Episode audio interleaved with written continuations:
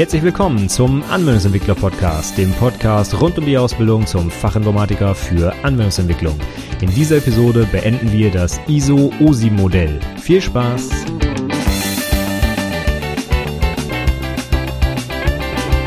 Hallo und herzlich willkommen zur 86. Episode des Anwendungsentwickler Podcasts.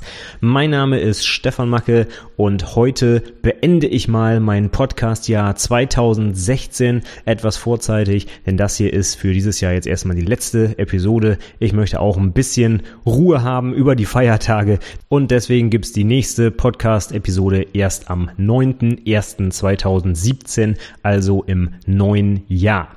Bis dahin möchte ich aber ganz gerne das ISO-OSI-Modell endlich abschließen, denn ich will auch mal wieder ein bisschen Programmierthemen hier behandelt. Und wir haben jetzt die vierte Episode zum ISO-OSI-Modell. Das ist sicherlich wichtiger Prüfungsinhalt und wir haben ja auch viele Sachen rechts und links vom Modell angesprochen, TCP und IP und äh, ich weiß nicht was alles. Also das ist alles prüfungsrelevant, auch für Anwendungsentwickler, keine Frage. Aber mir persönlich machen natürlich auch die Programmierthemen deutlich mehr Spaß als diese Netzwerkgeschichten hier ist wichtiger Kram und ich ähm, kann das ja auch äh, noch und brauche das auch im Prinzip je, naja, jeden Tag, ist ein bisschen übertrieben, aber ne, also es sind wichtige Themen natürlich und äh, deswegen gehe ich das auch gerne durch, aber irgendwann muss auch mal Schluss sein und wir kommen wieder zu Programmierthemen. Und deswegen, ich bin schon sehr gespannt, mit welchem Thema es denn weitergeht. Ich weiß es selber noch nicht so ganz. Deswegen, ja, wir hören uns dann äh, nächstes Jahr. Aber bis dahin haben wir natürlich noch drei Schichten vor uns, die ich jetzt mal durchkauen muss. Und zwar die Schichten fünf bis sieben und um die soll es heute gehen. Also lass uns loslegen. Die drei Schichten, um die es heute geht, sind die Schicht 5, die Sitzungsschicht, die Schicht 6, das ist die Darstellungsschicht und die Schicht 7, die Anwendungsschicht. Warum mache ich die drei zusammen und äh, gehe da nicht so individuell, doch, ich gehe individuell darauf ein, aber warum sind die zusammen in einer Episode? Nun, ich hatte ganz am Anfang in der allerersten Episode schon gesagt, dass man das ISO-OSI-Modell grob einteilt in zwei Bereiche und zwar immer so in die transportorientierten Schichten, das sind nämlich die 1 bis 4 und dann in die anwendungsorientierten Schichten, das sind die 5 bis 6 nee, Entschuldigung, 5, 6 und 7, also 5 bis 7, so. Und die behandeln wir heute. Die anderen Schichten, da gibt's ganz, ganz viel Kram zu, auch technisches Zeug und so, was man lernen kann. Deswegen hat das auch so lange gedauert mit den anderen Schichten. Da waren ja die verschiedensten Protokolle, die man auch im Alltag immer braucht und die man auch für die Prüfung braucht und so weiter. Aber in Schicht 5 und 6 und 7 sieht das ein bisschen anders aus. Die sind ein bisschen dünner, sage ich mal. Da sind nicht so viele spannende Sachen drin, die man auch im Alltag häufig trifft und auch für die Prüfung braucht. Deswegen kann man die auch ganz gut zusammendampfen. Man muss schon wissen, was da drin läuft und wofür die da sind und was die machen, keine Frage. Aber man kann die nicht so individuell intensiv behandeln wie halt die vier bisherigen Schichten. Deswegen passen die ganz gut zusammen und wir gehen so ein bisschen im Schnelldurchlauf mal durch, was diese drei Schichten machen. Fangen wir also mit der untersten an. Das ist die Nummer 5, die Sitzungsschicht oder auf Englisch Session Layer genannt. Auch hier wieder wie bei der Transport Layer, Transportschicht, kann man das ganz gut übersetzen. Wenn man weiß, dass Sitzung auf Englisch Session heißt, ist es wirklich eine 1 zu 1 Übersetzung. Das war bei den anderen Schichten ja teilweise etwas etwas anders. Also Bitübertragung und Physical, hm, naja, das muss man sich dann wirklich schon merken. Aber Sitzungsschicht, Session Layer, das kann man eins zu eins übersetzen. Ist die Schicht 5 und ich habe mal so die Frage dazu gestellt, wie wird eine dauerhafte Kommunikation von Netzwerkteilnehmern aus unterschiedlichen Anfragen und Antworten, also eine Art Dialog, ermöglicht. Das soll unsere fünfte Schicht, die Sitzungsschicht, machen. Wir reden jetzt hier auf allen drei Schichten, die wir uns heute angucken, von der Einheit Daten. Man kann jetzt also nicht mehr sowas unterscheiden wie Paket und Segment und Datagramm, was es da alles gab, sondern wir reden jetzt hier immer von, von diesen Daten und äh, da gibt es jetzt also nicht unbedingt mehr so, so Header-Geschichten, die irgendwo vorgeschrieben werden oder solche Sachen, sondern ähm, ja, das, das gab es wunderbar auf den unteren Ebenen, da konnte man auch schöne Diagramme zeichnen, wie die Header aufgebaut sind und wie viel Byte für was reserviert ist und so weiter. Das ist auf diesen Schichten jetzt nicht mehr ganz so interessant, deswegen lassen wir das einfach weg. Wir sprechen ab jetzt einfach nur noch von Daten, die von A nach nach B geschickt werden bzw. zurück. Was jetzt in Schicht 5 dazukommt zur Schicht 4, die da drunter liegt, ist die Zuordnung von Anfragen und Antworten, die zueinander gehören, um eben so einen Dialog zu ermöglichen. Grundsätzlich bietet die Schicht 4 nach oben hin quasi das Transportmedium unabhängig von der konkreten Implementierung an. Das heißt, die Schichten 5, 6, 7, die verlassen sich darauf, dass sie halt irgendwie die Daten von A nach B transportieren, aber wie genau, das ist denen jetzt halt egal. Das regelt Schicht 4. Und Schicht 4 regelte ja auch schon, dass wir zum Beispiel eine Verbindung aufbauen können mit TCP zum Beispiel, wo ich also sicher sein kann, dass alle Segmente von A nach B übermittelt werden und auch in der richtigen Reihenfolge und wieder zusammengesetzt werden und, und, und. Das macht das Ding alles. Aber jetzt bewegen wir uns auf so einer Art logischen Ebene. Das heißt, wir haben jetzt hier mehrere Anfragen, die vielleicht miteinander in Beziehung stehen. Ich nehme jetzt einfach mal so ein Beispiel. Ich lege bei Amazon etwas in meinen Warenkorb und erwarte, wenn ich auf den Warenkorb klicke, dass natürlich die Sachen, die ich da vorher reingelegt habe, auch da drin sind. Obwohl dieser Klick auf den Warenkorb eigentlich einen ganz neuen HTTP-Request auslöst, der mit dem ersten eigentlich nichts zu tun hat, denn HTTP ist ein zustandsloses Protokoll, muss trotzdem der Webserver diese beiden Sachen miteinander in Verbindung bringen und wissen, dass die zweite Anfrage dem Warenkorb aus der ersten Anfrage zuzuordnen ist. Und das kann man im Prinzip mit einer Sitzung beschreiben. Das heißt, mehrere Antworten oder mehrere Anfragen und deren Antworten müssen einander zugeordnet werden. Davon reden wir, wenn wir von einer Sitzung sprechen, von so einer Session. Bitte jetzt aber nicht durcheinander werfen. Ich habe es jetzt nur mal so ein bisschen verständlicher erklärt. Wir reden hier auf Schicht 5 nicht von diesen Sitzungen im Webbrowser-Umfeld. Das sind tatsächlich Sitzungen, die auf der Anwendungsebene nochmal äh, gesondert betrachtet werden müssen. Das würde zum Beispiel jetzt, wenn ich eine PHP-Anwendung habe, würde so eine Session abgelegt auf Serverseite und die wird aufgerufen, wenn der Client seine Session-ID mitschickt und so weiter. Das hat mit dieser Session auf Schicht 5 erstmal nichts zu tun. Bei der Sitzungsschicht geht es noch auf einer etwas etwas technischeren Ebene darum, die Sachen einander zuzuordnen. Das heißt, insbesondere werden hier Protokolle die äh, definiert, die sogenannte Wiederaufsetzpunkte beim Ausfall von äh, Kommunikationsbeziehungen definieren. Das heißt, wenn ich zum Beispiel per TCP Sachen hin und her schicke und die sollen einander zugeordnet werden und jetzt bricht mir einfach mittendrin die Verbindung weg. Ja, keine Ahnung, zieht jemand einen Stecker oder Stromausfall oder was auch immer und äh, ich kann dann ein paar Sekunden später vielleicht, gut, beim Stromausfall wäre es jetzt schwierig, aber ich kann dann ein paar Sekunden später diese Verbindung wieder aufnehmen, dann müssen die Daten, also die logischen Informationen, die da hin und her geschickt werden, ja, einander wieder zugeordnet werden, sodass ich zum Beispiel jetzt nicht, jetzt mal angenommen, ich habe gerade eine Datei übertragen per FTP, ja, und ich habe jetzt einen von vier Gigabyte übertragen und äh, jetzt bricht mir die Verbindung kurz ab, dann will ich natürlich nicht wieder ganz von vorne anfangen, sondern irgendwo bei dem Gigabyte, was ich schon übertragen habe, ja, und diese Geschichten müssen einander zugeordnet werden. Davon reden wir, wenn wir von so einer Sitzung reden, auf Ebene 5 des ISO-OSI-Stacks. Die Hardware, die wir uns hier auf Schicht 5 angucken können, die ist auch nicht so schön zuordnenbar wie bei den anderen vier Schichten und deswegen mache ich jetzt einfach für 5 und 6 und 7 die Hardware und auch die Protokolle, die wir sehen werden, auch die Einheiten alle identisch, denn man kann die nicht mehr eindeutig einer Schicht zuordnen. Viele Protokolle und viele Hardware-Komponenten arbeiten auf allen diesen drei Schichten, sodass ich jetzt also nicht sagen kann, hier das Stückchen Hardware passt zu Schicht 5 und 6 und 7, sondern das gehört halt eben zu all diesen Schichten. Deswegen kann man diese Schichten auch gut zusammenfassen. Auf den Schichten 1, 2, 3, 4 konnte man wirklich explizit sagen, das Protokoll arbeitet nur auf dieser Schicht. Aber das ist hier jetzt einfach ein bisschen anders bei diesen drei Schichten. Deswegen komme ich da nachher nochmal drauf, welche Hardware hier jetzt eingesetzt werden kann. Das gucken wir uns dann ganz am Ende an, wenn wir uns die Schicht 7 angucken. Protokolle, genau das gleiche, machen wir auch bei Schicht 7, aber ein konkretes Protokoll, was man durchaus auch der Sitzungsschicht zuordnen kann, wäre das RPC, Remote Procedure Call. Da geht es nämlich genau darum, wenn ich also remote auf einem entfernten Rechner irgendeine Funktion aufrufen möchte, Procedure Call, wie der Name sagt, dann muss ich halt eben auch Daten, die hin und her gereicht werden, äh, einander zuordnen. Also ich muss, wenn irgendwas ausfällt, wieder aufsetzen können. Und das macht eben diese Sitzungsschicht.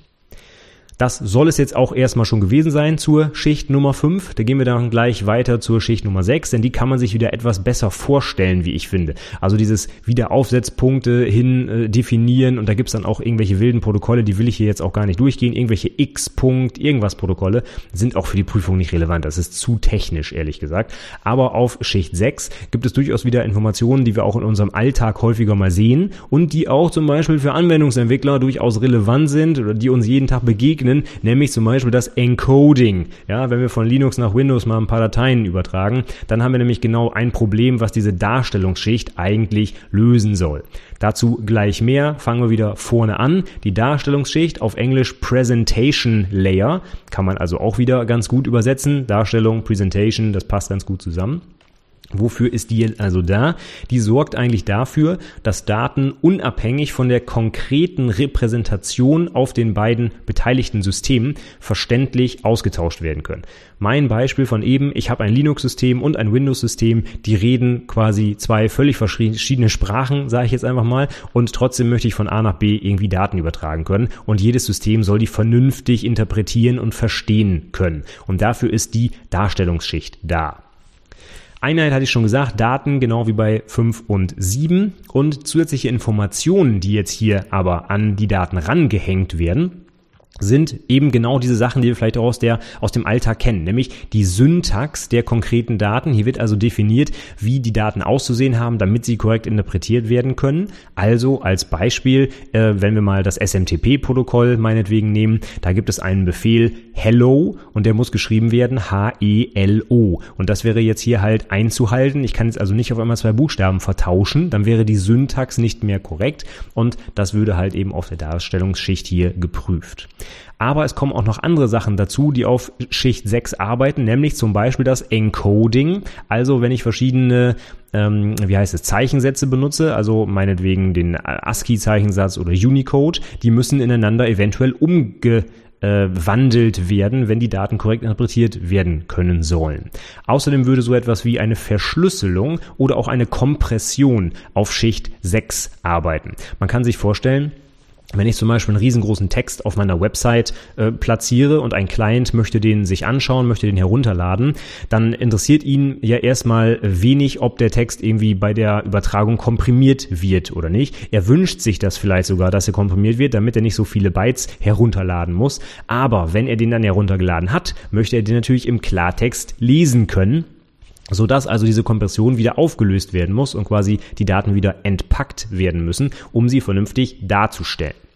Und das würde eben auf dieser Schicht 6 auf der Darstellungsschicht erledigt. Genau das gleiche bei der Verschlüsselung. Verschlüsselung, ich will jetzt nicht Kompression und Verschlüsselung durcheinander bringen, das ist was definitiv unterschiedliches, aber es funktioniert halt ähnlich. Ich habe Daten, die da irgendwo reingehen, entweder in einen Kompressions- oder einen Verschlüsselungsalgorithmus und die kommen auf der Gegenseite auch wieder raus. Das heißt, wenn ich etwas verschlüsselt habe, muss ich es wieder entschlüsseln, damit ich es lesen kann. Und wenn ich etwas komprimiert habe, muss ich es wieder dekomprimieren, damit ich es auch lesen kann. Ja?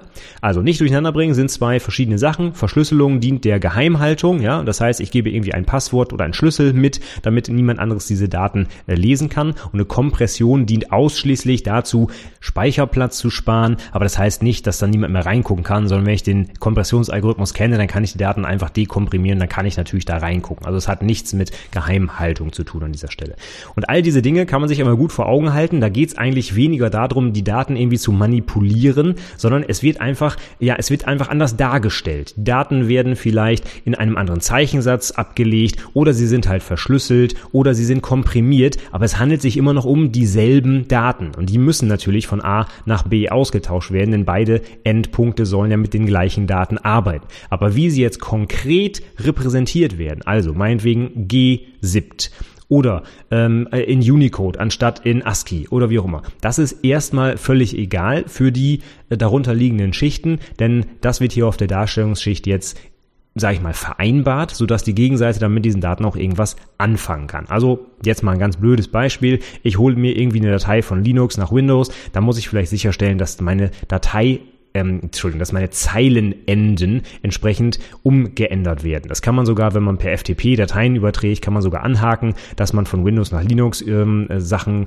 umändern will, sodass also eine Textdatei zum Beispiel aus einem ähm, Carriage Return Line Feed nur noch ein Line Feed gemacht wird. Ja? Wenn ich jetzt also von Windows nach Linux übertrage, Windows benutzt Carriage Return Line Feed als Zeilenende, Linux benutzt nur Line Feed, das heißt, ich könnte das hin und her trans transformieren. So. Ist jetzt ein doofes Beispiel, weil ich da ja wirklich in die Datei so eingreifen muss quasi, aber das wäre etwas, was auf der Darstellungsschicht eventuell gemacht werden müsste. Die Hardware hatte ich schon gesagt, gucken wir uns bei Schicht 7 an, aber es gibt ein kleines Protokoll, was man sich noch angucken kann, beziehungsweise, hm, naja, ein richtiges Protokoll ist es jetzt auch nicht, es ist mehr eine, eine Notation und das ist die sogenannte ASN.1. Das ist die Abstract Syntax Notation 1 und das ist eine Beschreibungssprache für Datenstrukturen. Ich will da jetzt nicht zu sehr ins Detail gehen, aber man kann das vielleicht so ein bisschen vergleichen mit XML. Mit XML kann ich auch Dateiformate zum Beispiel spezifizieren, wie die aufgebaut sind, welche Elemente es da geben muss, Attribute und so weiter und so fort. Und das ASN ist im Prinzip etwas sehr ähnliches. Damit kann ich auch Aufbau, Aufbauten von Dateien zum Beispiel beschreiben. Das kennt Datentypen wie zum Beispiel Boolean und Integer und so weiter. Und das ist durchaus, ja, durchaus vergleichbar mit so etwas wie XML. Die Syntax ist eine komplett andere, sieht ganz anders aus, also keine spitzen Klammern und so weiter. Sieht, sieht völlig anders aus, aber das ist ein allgemeingültiger Standard, mit dem ich solche Datenstrukturen festlegen kann. Und die ist wirklich völlig unabhängig von irgendeinem konkreten Endsystem. Das heißt, ich könnte jetzt zum Beispiel auf dem einen System irgendeine Nachricht losschicken und auf der Schicht 6 würde diese Nachricht jetzt umgewandelt in diese ASN-Notation und die kann dann halt über das Netzwerk übertragen werden und auf der Gegenseite kann aus dieser allgemeinen äh, Notation wieder oder können daraus die Originaldaten quasi wiederhergestellt werden. Und das ist halt ein Format, das es mir erlaubt, auch hm, verschiedenste Datentypen, ich hatte es gerade schon gesagt, Bool und Int und äh, Strings und was es da alles gibt, halt sauber von A nach B zu transportieren, ohne dass sie jetzt irgendwie besonders interpretiert werden müssten. Sie müssen halt diesem, ähm, äh, diesem Standard ASN entsprechen und dann kann halt die Gegenseite wunderbar was damit anfangen, die wieder quasi in das Originalformat zurückwandeln und die dann auch entsprechend interpretieren. Gut, damit wären wir mit den ersten beiden Schichten schon durch. Dann kommen wir jetzt zur letzten Schicht, zur Anwendungsschicht. Und da geht es darum, dass wir anwendungsspezifische Daten und Befehle ein- und ausgeben können. Das heißt, hier reden wir jetzt wirklich von der Schicht, wo wir, äh, sage ich mal, das Übliche, was wir auch aus den ähm, Protokollen, die wir uns schon mal angeguckt haben, HTTP und SMTP und so weiter kennen, tatsächlich auch ein- und ausgeben können. Also wenn ich mich jetzt zum Beispiel mit meinem Mail-Server verbinde und da eine Mail hinschicke über SMTP, dann werden ja diese Befehle Befehle zum Beispiel eingegeben. Hatte ich gerade schon gesagt, Hello oder Mail from, Recipient to und so weiter. Und die Sachen befinden sich oder bewegen sich hier auf der Anwendungsschicht.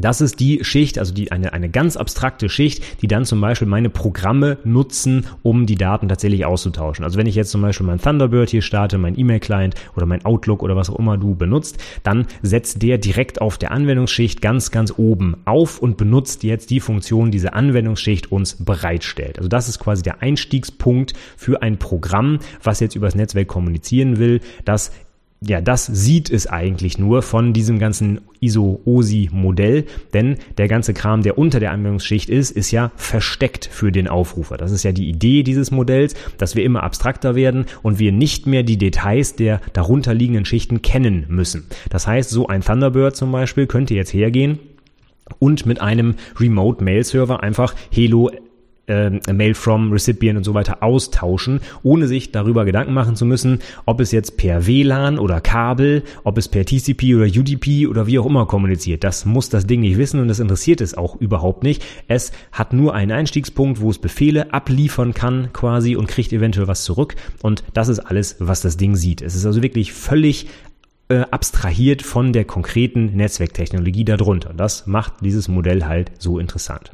Okay, aber fangen wir wieder von vorne an bei der Anmeldungsschicht. Also anwendungsspezifische Daten werden hier ausgetauscht, Einheit logischerweise also Daten, wie bei den anderen Schichten auch.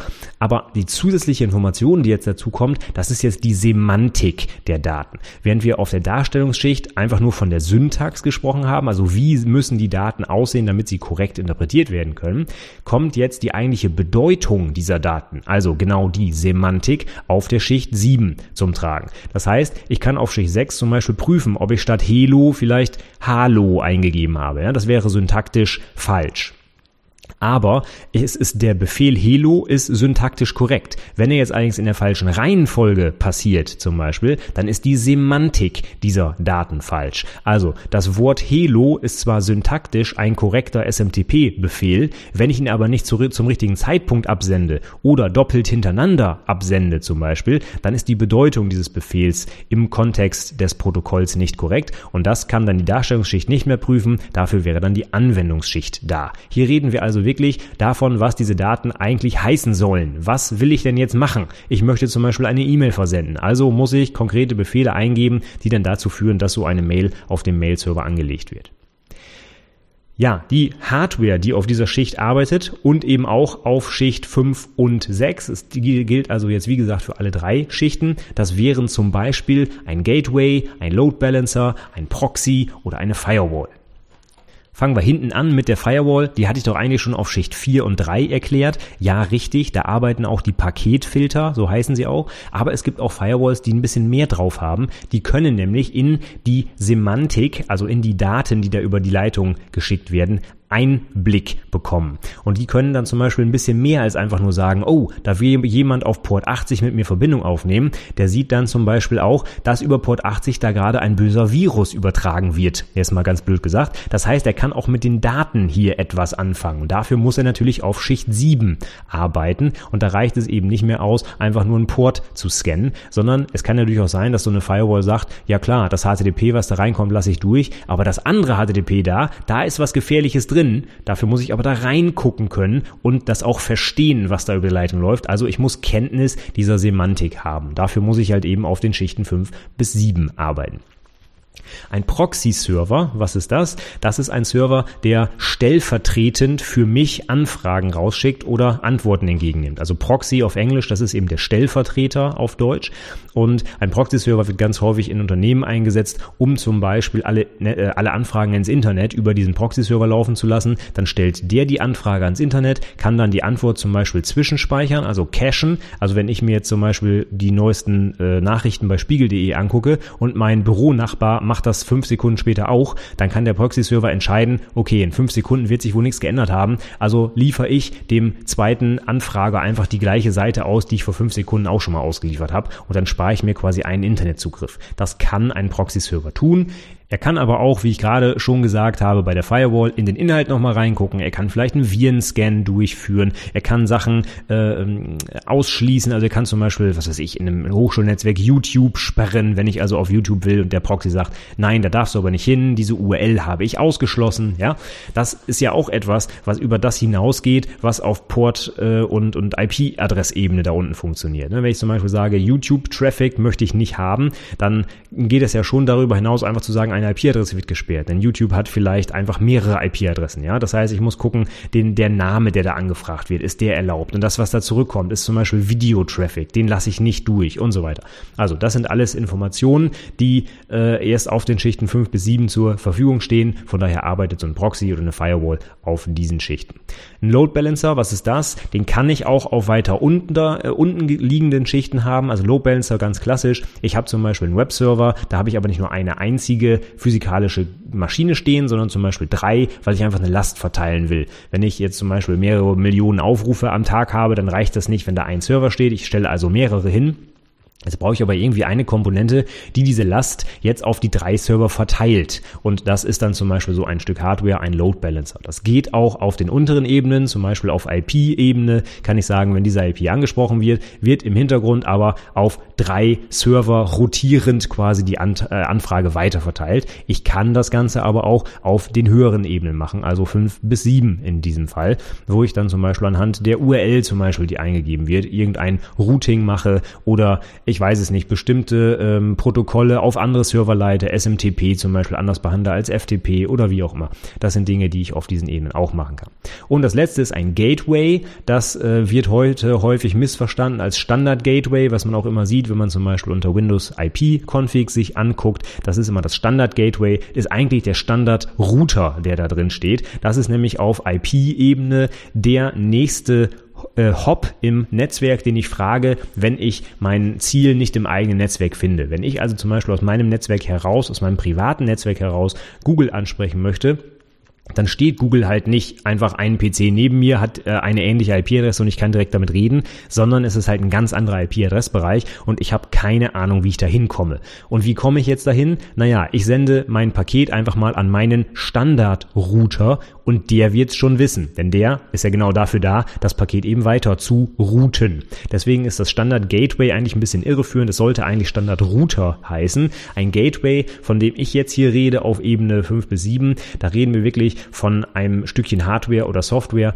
was zwei völlig unterschiedliche Technologien oder Netzwerkprotokolle ineinander übersetzt. Als Beispiel ein SMS-Gateway, wo ich zum Beispiel eine SMS per E-Mail verschicken kann. Oder umgekehrt, wenn ich ein Fax-Gateway habe, dann äh, kann äh, vielleicht dieses Gateway mit der Außenwelt über Fax kommunizieren und schickt mir dann das Fax aber per E-Mail ins interne Netz. Also ich habe da wirklich zwei völlig unterschiedliche Technologien, SMS, Fax, E-Mail, wie auch immer und so ein Gateway, das übermittelt quasi zwischen diesen Technologien. Und dafür muss es aber auch eben auf den höheren Schichten arbeiten. Allein um eine E-Mail zu versenden, ne, muss ich halt SMTP sprechen. Also bin ich auf Schicht 7 der Anwendungsschicht. Ich habe übrigens, fällt mir gerade ein, glaube ich, noch gar nicht den Namen der Schicht 7 gesagt. Also sie heißt Anwendungsschicht auf Deutsch und Application Layer auf Englisch. Also dieses Mal, diese Woche ist ein bisschen einfacher. Alle Schichten, die wir gehört haben, können wir eins zu eins ins Englische übersetzen. Sitzungsschicht, Session Layer, Darstellungsschicht, Presentation Layer, Anwendungsschicht, Application Layer. Also einfach nur die englischen Worte und dann sind wir fertig. Also nicht großartig was zu merken. Das ist doch auch mal ganz gut. Ja, und zum Schluss kommen wir noch zu so ein paar Protokollen und da geht's jetzt natürlich ins Eingemachte, die können wir jetzt auch nicht alle im Detail durchgehen, aber im Prinzip alles, was ich schon als Beispiel gerade gebracht habe, HTTP, FTP, SSH, SMTP, IMAP, POP3 und so weiter. Alle diese Dinge, die ich in der letzten Episode zu TCP, wo wir die ganzen Ports durchgesprochen haben, erwähnt habe, die arbeiten natürlich letztlich auf Ebene 7, auf der Anwendungsschicht. Und was wird hier also definiert? HTTP zum Beispiel definiert auf Ebene 7 seine ganzen Befehle, wie zum Beispiel get, post, put, delete, ähm, was gibt's noch, head und patch und ich weiß nicht, was noch alles gibt. SMTP eben Mail from Recipient to, was ich schon oft gesagt habe. FTP, sowas wie User und Password und äh, Download, äh, das heißt ja nicht Download, aber irgendwie Get, glaube ich, oder Up oder ich weiß es selber gar nicht mehr, wie die Befehle genau heißen, ja. Aber alles das, um jetzt wirklich meiner, meiner, meinen Daten irgendeine Bedeutung zu geben, das ist jetzt auf Schicht 7 definiert. Und da spielen halt alle diese sehr bekannten Protokolle eine Rolle und die sollte man natürlich auch unbedingt für die Prüfungen kennen. Also alles das, was ich jetzt hier erwähnt habe, aber das sind im Prinzip die Sachen, die ich auch letzte Woche schon erwähnt habe in äh, Episode 3 hier. Deswegen will ich da jetzt auch nicht mehr im Detail drauf eingehen, aber dir sollte einfach bewusst sein, wenn du von diesen Protokollen sprichst, die ja auch, sage ich mal, landläufig bekannt sind, also HTTP, das hat wahrscheinlich jeder draußen schon mal irgendwo in seinem Browser eingegeben, auch wenn er nichts mit IT zu tun hat. Das sind aber alles Dinge, die letztlich auf der Ebene 7 des ISO-OSI-Protokolls arbeiten. Okay, damit sind wir jetzt mit allen Schichten des OSI-Modells durch. Ich fasse nochmal zusammen, was wir heute jetzt hier gelernt haben. Die Schicht 5, das ist die Sitzungsschicht oder Session Layer auf Englisch. Und die sorgt dafür, dass ich eine dauerhafte Kommunikation zwischen verschiedenen Netzwerkteilnehmern erreichen kann. Das heißt, es wird so ein Dialog hergestellt. Die Einheit, von der wir hier reden, sind unsere Daten. Zusätzliche Informationen ist eben genau diese Zuordnung der Anfragen zueinander, aber auch Wiederaufsetzpunkte für den Fall, dass die Verbindung mal ausfällt. Hardware sind die Dinger, die ich eben schon gesagt habe, Gateway, Load Balancer, Proxy, Firewall, gehören aber auch zu Schicht 6 und 7 und ein spezifisches Protokoll vielleicht für, für Schicht 5 wäre RPC, aber auch alle anderen Protokolle, die wir gerade besprochen haben, haben äh, einen Anteil in der Sitzungsschicht, also HTTP, FTP, SMTP und so weiter. Dann, darauf setzt auf die Schicht Nummer 6, die Darstellungsschicht, Presentation Layer auf Englisch. Da geht es darum, auch unabhängig von der konkreten Repräsentation der Daten auf den beteiligten Systemen miteinander verständlich kommunizieren zu können. Was passiert hier? Es geht um die Syntax der Daten, also auch um das Encoding, eventuelle Verschlüsselung und Kompression der Daten, also wie werden die Daten auf dem Endsystem konkret repräsentiert. Eventuell muss ich zum Übertragen die Daten in ein allgemeingültiges Formul äh, Formular, wollte ich schon sagen, Format übertragen. Und das wäre zum Beispiel das ASN. Das dient eben dazu, um ähm, unabhängig von konkreten Systemen Datenstrukturen definieren zu können. Wenn wir dann mit der Darstellung durch sind, also wissen, wie die Sachen codiert sind und komprimiert sind und so weiter, dann kann ganz, ganz oben aufsetzen die Anwendungsschicht, der Application Layer und da geht es jetzt wirklich um die anwendungsspezifischen Daten und Befehle, die dort auch ein- und ausgegeben werden können. Und was hier halt dazu kommt, ist die Semantik dieser Daten, also Syntax der Daten auf Darstellungsschicht und auf der siebten Ebene kommt die Semantik, also die Bedeutung dazu. Und hier reden wir jetzt halt von diesen Protokollen HTTP, FTP, HTTP, SMTP, IMAP, POP3, SSH und wie sie alle heißen, die arbeiten letztlich auf all diesen drei Schichten, aber die Programme, die dann wirklich mit diesen Protokollen arbeiten, also zum Beispiel dein Outlook, dein Firefox Browser, dein, ich weiß es nicht, Win oder FileZilla für FTP und so weiter, die setzen auf Schicht 7 auf und sehen von dem ganzen Rumsch darunter auch nichts mehr, denn das ist ja genau der Sinn dieses ISO-OSI-Modells. Ich muss nicht mehr wissen, was da drunter passiert. Ich kann einfach mit der direkt unter mir liegenden Schicht kommunizieren und alles andere wird vor mir verborgen. So, dann gehen wir jetzt zum Abschluss nochmal einmal die kompletten Schichten von oben nach unten durch, was jetzt passiert, wenn ich mit irgendwem kommunizieren möchte. Stellen wir uns vor, ich schicke jetzt eine Mail ab. Was macht jetzt mein Thunderbird, wenn es mit dem Mailserver spricht? Es wird erstmal auf Schicht 7 der Anwendungsschicht ein paar Befehle hin und her schicken. Zum Beispiel Hello, Mail from, Recipient to und so weiter. Wie genau diese Sachen jetzt syntaktisch übermittelt werden müssen, regelt die Schicht darunter, die Darstellungsschicht. Das heißt, habe ich vielleicht eine verschlüsselte Verbindung zu meinem Mail-Server oder brauche ich ein bestimmtes Encoding oder oder oder. Das macht die Präsentationsschicht. Wenn es nötig ist, sorgt die dafür, die Daten in ein allgemeines Format zu übertragen, damit die Gegenseite sie versteht. Sollten mehrere Anfragen nötig sein, die miteinander in Bezug gesetzt werden müssen, dann regelt das die Sitzungsschicht, die darunter liegt. Wenn ich dann hinbekommen habe, dass meine logischen Daten quasi zusammenhängend übermittelt wurden, sorgt die Transportschicht darunter dafür, dass wirklich auch auf Netzwerkebene die Daten von A nach B kommen. Zum Beispiel mit dem TCP-Protokoll wird sichergestellt, dass alle meine Segmente in der richtigen Reihenfolge beim Gegenüber ankommen, da wieder zusammengesetzt werden können und dann eben die Logik aus den Daten extrahiert werden kann. Wie macht die Transportschicht das? Die nutzt dafür die Ports. Das heißt, es wird eine sogenannte Socket-Verbindung hergestellt zu meinem Gegenüber auf einer IP-Adresse auf einem bestimmten Port.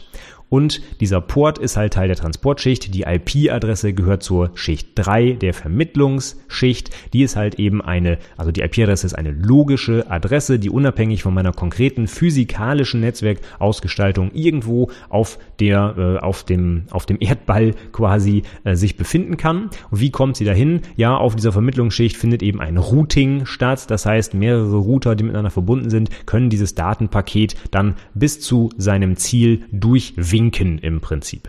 Wenn es dann da angekommen ist, wird auf Schicht Nummer zwei der Sicherungsschicht sichergestellt, dass dieses Datenpaket, was es jetzt hier auf der Ebene nicht mehr gibt, denn hier reden wir jetzt von sogenannten Frames, dass die bei dem konkreten Hardware-Bestandteil auch richtig ankommen. Das heißt, die sogenannte MAC-Adresse wird herangezogen, um zu schauen, ob der konkrete Netzwerkpartner hier der richtige ist, dem dieses Paket zugestellt werden soll. Zum Beispiel der letzte Switch in der Reihe vor dem Server bei Google meinetwegen entscheidet, ah, der Google-Server, der jetzt antworten soll, hängt an meinem Port 5 und sendet da dann die Daten hin. Und letztlich geht es aber immer darum, irgendwelche Bits zu übertragen und das kann dann zum Beispiel physikalisch über WLAN oder Kabel oder wie auch immer erfolgen und das passiert dann auf der Schicht Nummer eins der Bitübertragungsschicht. Das ist die allerunterste Schicht. Ja, das war jetzt einmal unsere Reise durch das ISO-OSI-Modell. Ich hoffe, ich konnte einigermaßen verständlich vermitteln, was die einzelnen Schichten machen, wofür die da sind und warum du das vor allem auch wissen musst. Das ist natürlich das Allerwichtigste. Also insbesondere musst du es wissen, weil es halt prüfungsrelevant ist, aber auch in der Praxis finde ich es immer ganz, ganz wichtig, mal zu verstehen, was da eigentlich genau passiert. Ne, wenn ich irgendwo einen Ping hinschicke, was heißt denn das jetzt eigentlich? Ne? Was bringt mir das? Wer ist da beteiligt? Und wieso funktioniert das zum Beispiel nicht? Wieso kriege ich keine Antwort? Ja? Wenn ich dann auf die Fehlersuche gehe, dann sollte ich vielleicht mal verstanden verstanden haben, was da eigentlich im Detail im Hintergrund abläuft. Und deswegen ist dieses ISO-OSI-Modell schon seit Jahren ein, ein wichtiger, ein ganz wichtiger Standard, der halt auch in der Praxis und in der Prüfung immer wieder gerne abgefragt wird. Gut, damit sind wir jetzt aber durch mit dem ISO-OSI-Modell. Vier Episoden habe ich darauf verwendet, also knapp zwei Stunden Inhalt zu diesem zentralen Thema. Aber wir haben auch ganz, ganz viele Sachen angesprochen, ganz viele Protokolle und so weiter, die direkt mit dem Modell eigentlich nichts zu tun haben, die dort aber arbeiten. Und genau darum ging es mir hier eigentlich. Ich wollte das ISO-OSI-Modell auch ein bisschen mit der Praxis in Berührung bringen, wo man sich dann halt auch die Sachen besser merken kann. So die Protokolle, DNS und HTTP und so, die kennen wir eigentlich alle aus dem Alltag. Und am besten kann man sich dann eigentlich so ein neues Modell vielleicht merken, wenn man diese Sachen, die man aus dem Alter kennt, dort zuordnen kann. Deswegen habe ich auch immer diese ganzen Informationen hier untergebracht. Gut, ich hoffe, es war ein bisschen was für dich dabei. Wenn ich noch was Wichtiges vergessen habe, wie immer, schick mir eine Mail, schreib mir einen Kommentar zur Episode, wie auch immer, damit wir davon irgendwie profitieren können oder damit andere Prüflinge auch davon profitieren können, wenn ich hier noch was ja, vergessen habe oder falsch erklärt habe. Könnte ja auch sein, dann schreib mir auf jeden Fall gerne, was ich hier für einen Quatsch erzählt habe. Gut, damit wäre ich jetzt durch. Wie gesagt, 2016 beende ich jetzt mit dieser Episode. Ich wünsche dir schon mal ganz fröhliche Weihnachten und einen riesen Haufen Geschenke. Vielleicht liegt ja das ein oder andere IT-Handbuch darunter. Das könntest du auf jeden Fall benutzen, um dir diese ganzen Geschichten von heute und von den letzten Wochen nochmal anzugucken. Ähm, ansonsten guck dir die Wikipedia-Artikel wieder an, die ich hier verlinkt habe. Zu den äh, Shownotes kommst du wie immer unter anwendungsentwicklerpodcast.de slash 86 für die 86. Episode. Und ich würde mich natürlich freuen, wenn du auch nächstes Jahr dann wieder einschaltest, wenn es mit dem Podcast hier weitergeht. Am 9.1. wird halt die nächste Episode veröffentlicht. Bis dahin kannst du fleißig meinen Newsletter abonnieren, wenn du möchtest. Ich vermute, dass ich den zwischendurch auch mal weiterschicken werde, denn das ist immer nicht ganz so viel Aufwand, wie hier eine ganze Podcast-Episode immer aufzunehmen. Also das kann man auch mal zwischen den Feiertagen mal eben schnell machen. Die Newsletter findest du unter anwendungsentwicklerpodcast.de slash Newsletter. Du kannst dich da einfach eintragen und kriegst dann einmal die Woche von mir alle neuen Infos von der Website, spannende Links, die ich auch über die Woche so gefunden habe, natürlich auch alles mit Bezug zur Ausbildung selbstverständlich. Und wenn du irgendwann keine Lust mehr drauf hast auf den ganzen Kram, dann melde dich einfach wieder ab, kostet nichts, bin ich auch nicht böse drum. Okay, in diesem Sinne wünsche ich dir frohe Weihnachten, guten Rutsch ins neue Jahr und wir hören uns dann hoffentlich Anfang 2017 wieder. Bis dann, tschüss.